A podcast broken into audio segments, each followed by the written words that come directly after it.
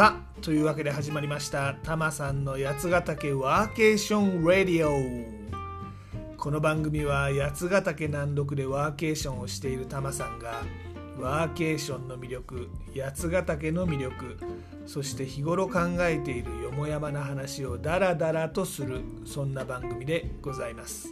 肩の力を抜いてのんびりとお聴きください。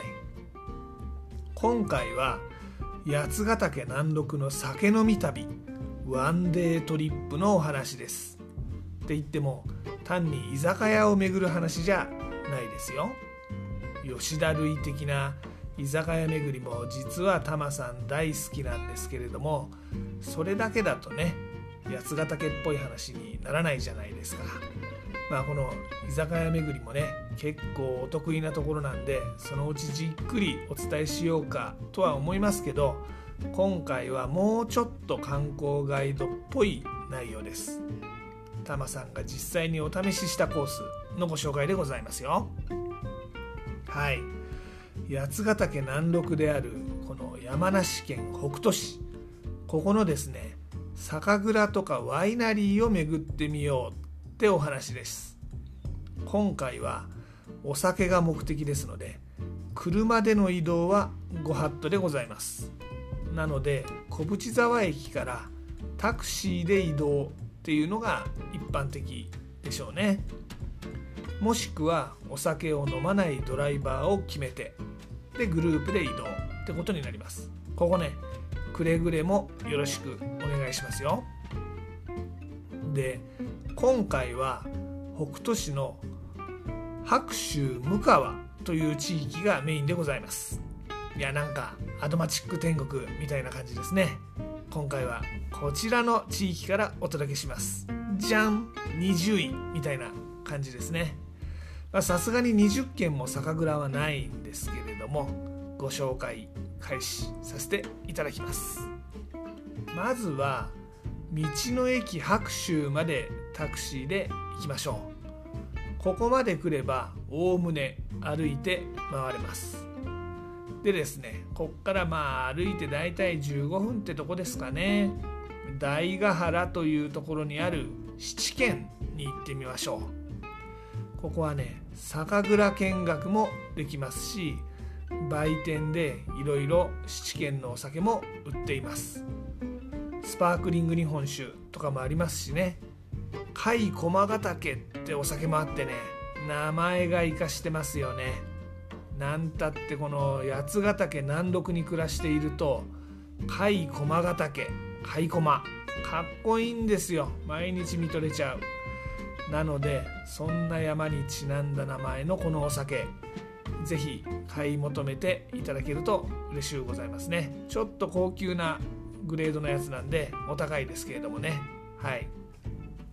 でこの酒蔵見学だけじゃなくってこの七軒の酒蔵すぐ隣にですね直営のカフェレストランがあるんでございます。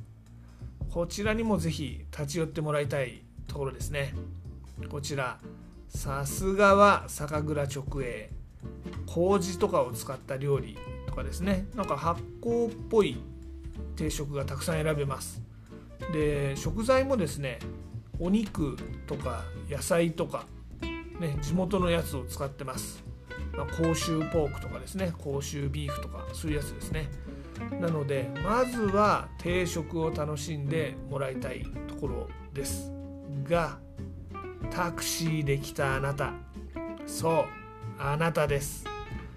これはですねもちろん車の運転を心配することないですから存分に七軒を楽しんでください。甲斐駒ヶ岳も味わえますよ。で結構これいろんなグレードあるんですよ。七軒って。だからぜひですねお好みのものを探してもらいたいなと思います。でこの実は白州とか向川っていう地域はですね駅から徒歩圏ではないので車で訪れる人がほとんどなんです。なのでおそらくあなたの周りでご飯を食べている人ほとんどはお酒を飲んでいません。この七軒のですねお酒の仕込み水を出してくれるんでこれでご飯を食べながらうんなんかやっぱ仕込み水って柔らかいお水だねとか言いながらご飯食べてる人がほとんどです。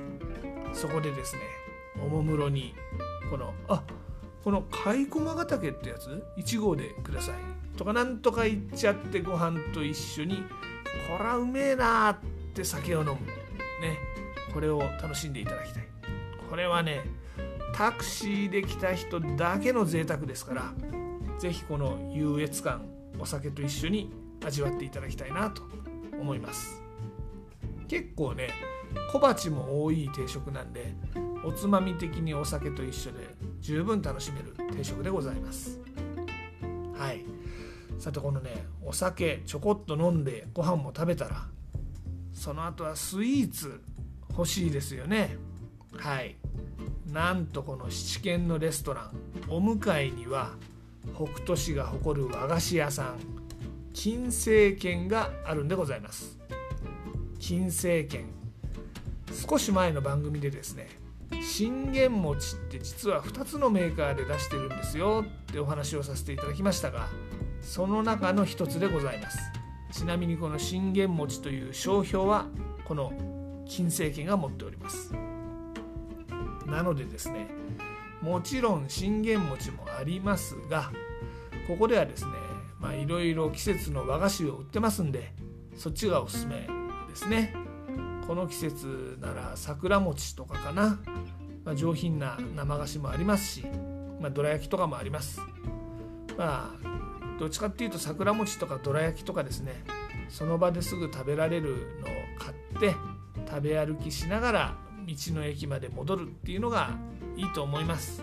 結構この大ヶ原っていう場所はですね旧甲州街道の宿場町なんであの道の駅までのところがですねまあ旧街道的な風情があるところなんですよ、まあ、それをちょっと楽しみながら和菓子食べて戻ってください。で道の駅まで戻ったらそこからまあ数百メートルそんなに遠くないです。数分ですね歩いて。にあるシャルマンワインというところのワイナリーがあるんでここ行ってみましょう。ここもねなかなか風景が素敵です。やっぱワイナリーですからね建物が洋風でおしゃれなんですよ。あの道沿いなんですけど道入り口入ってすぐにちょっとしたギャラリーもあってまあその後ろにブドウ畑蚕駒ヶ岳っていう風景がねまあなかなかヨーロッパ的でいいですよ。さすがは南アルプス。ねアルプスって名前が伊達じゃないなって思います。本当なんかヨーロッパのワイナリー的な風景でございます。まあ南アルプスね正式名称は赤石山脈ですけれどもね。はい。でこのシャルマンワインですがなんと試飲が無料でございます。といってもまあおちょこくらいの大きさの小さなプラコップ。これでですねまあ一口分出てきたやつを試せるという程度で、ま、グビグビ飲むというシーンではないんです。とはいえですね、まあ、赤ワインも白ワインもおのおの4種類ぐらいだったかな。あって、まあ、いろんなブドウの種類比べられるんでこれが無料っていうのは素敵なんじゃないかなって思います。でここはもちろん直営直売の売店も兼ねてるんで気に入ったワインがあればその場で買うこともできます。山梨なんでねもちろん山梨ワインもあります。赤ワインだとベーリーエーっていう黒ぶどうですね。であったり白ワインであれば甲州ね甲州ワインの甲州でございますね。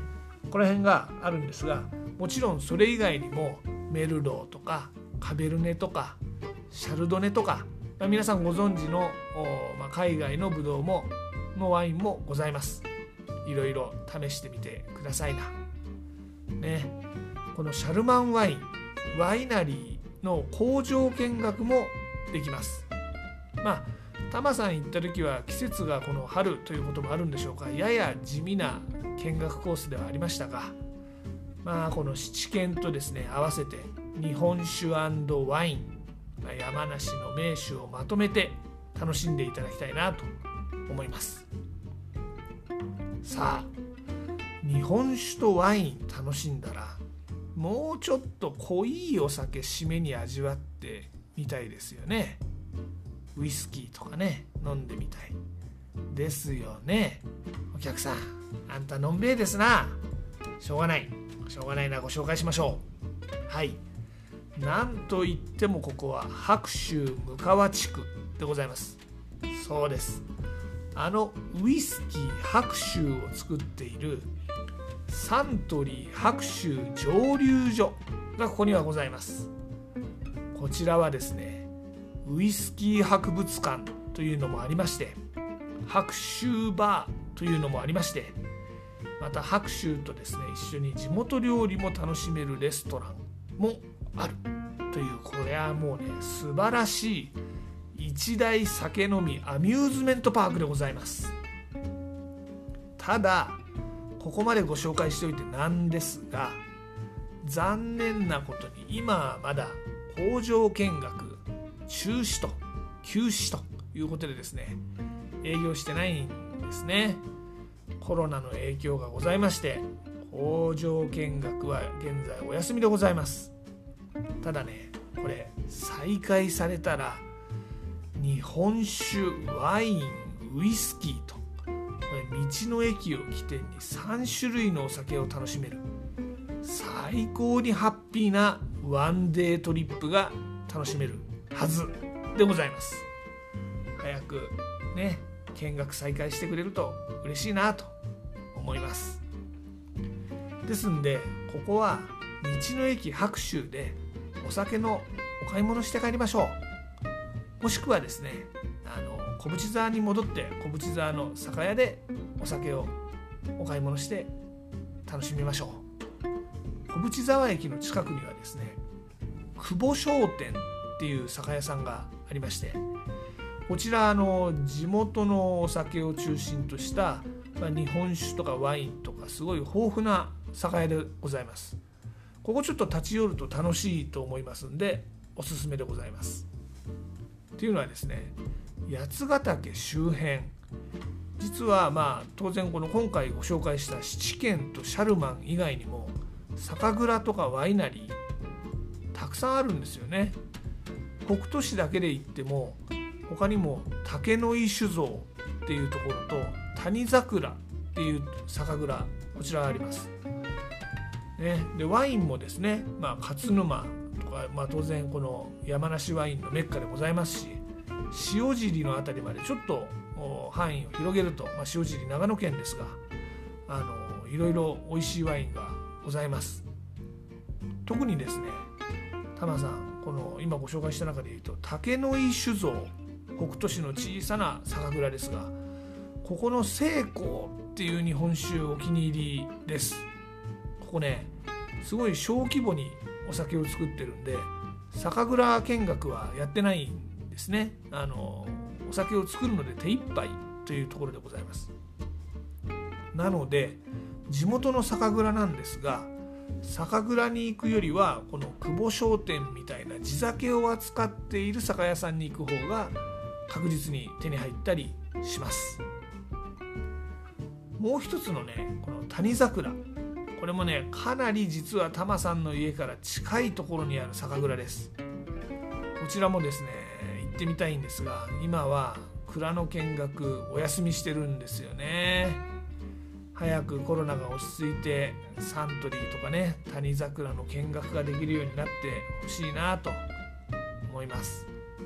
とはいえねあのこの七軒とシャルマンだけでも十分楽しめる酒飲みワンデートリップでございますんで是非八ヶ岳に遊びに来たらこういうのも楽しいんじゃないかなと思いますよ。酒を飲んで幸せになりましょう。というのがまあ今回の結論ですかね。はい。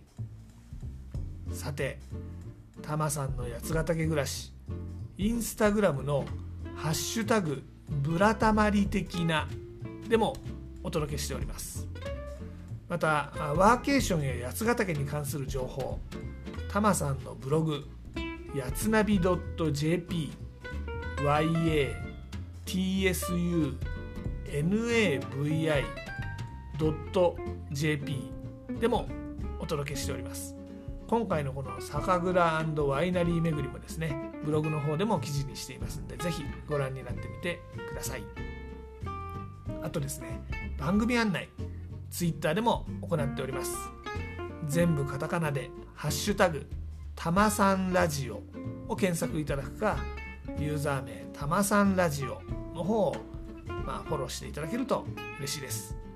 またご感想とかリクエストとかありましたら Twitter やインスタの DM でもお待ちしております。はい。でまあ今回のエンディングテーマでございますね。今回は安全地帯のワインレッドの心をお届けします。安全地帯ね。もっと遠くにってやつですね。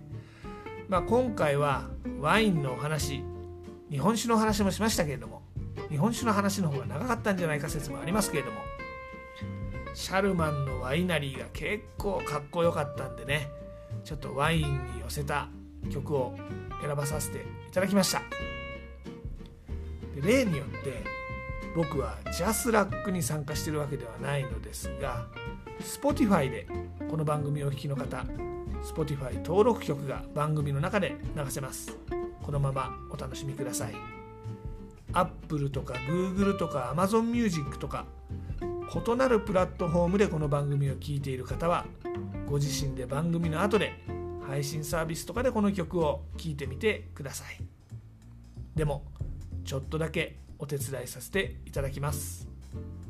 アレクサ安全地帯のワインレッドの心かけて。ではごきげんよう。また次回。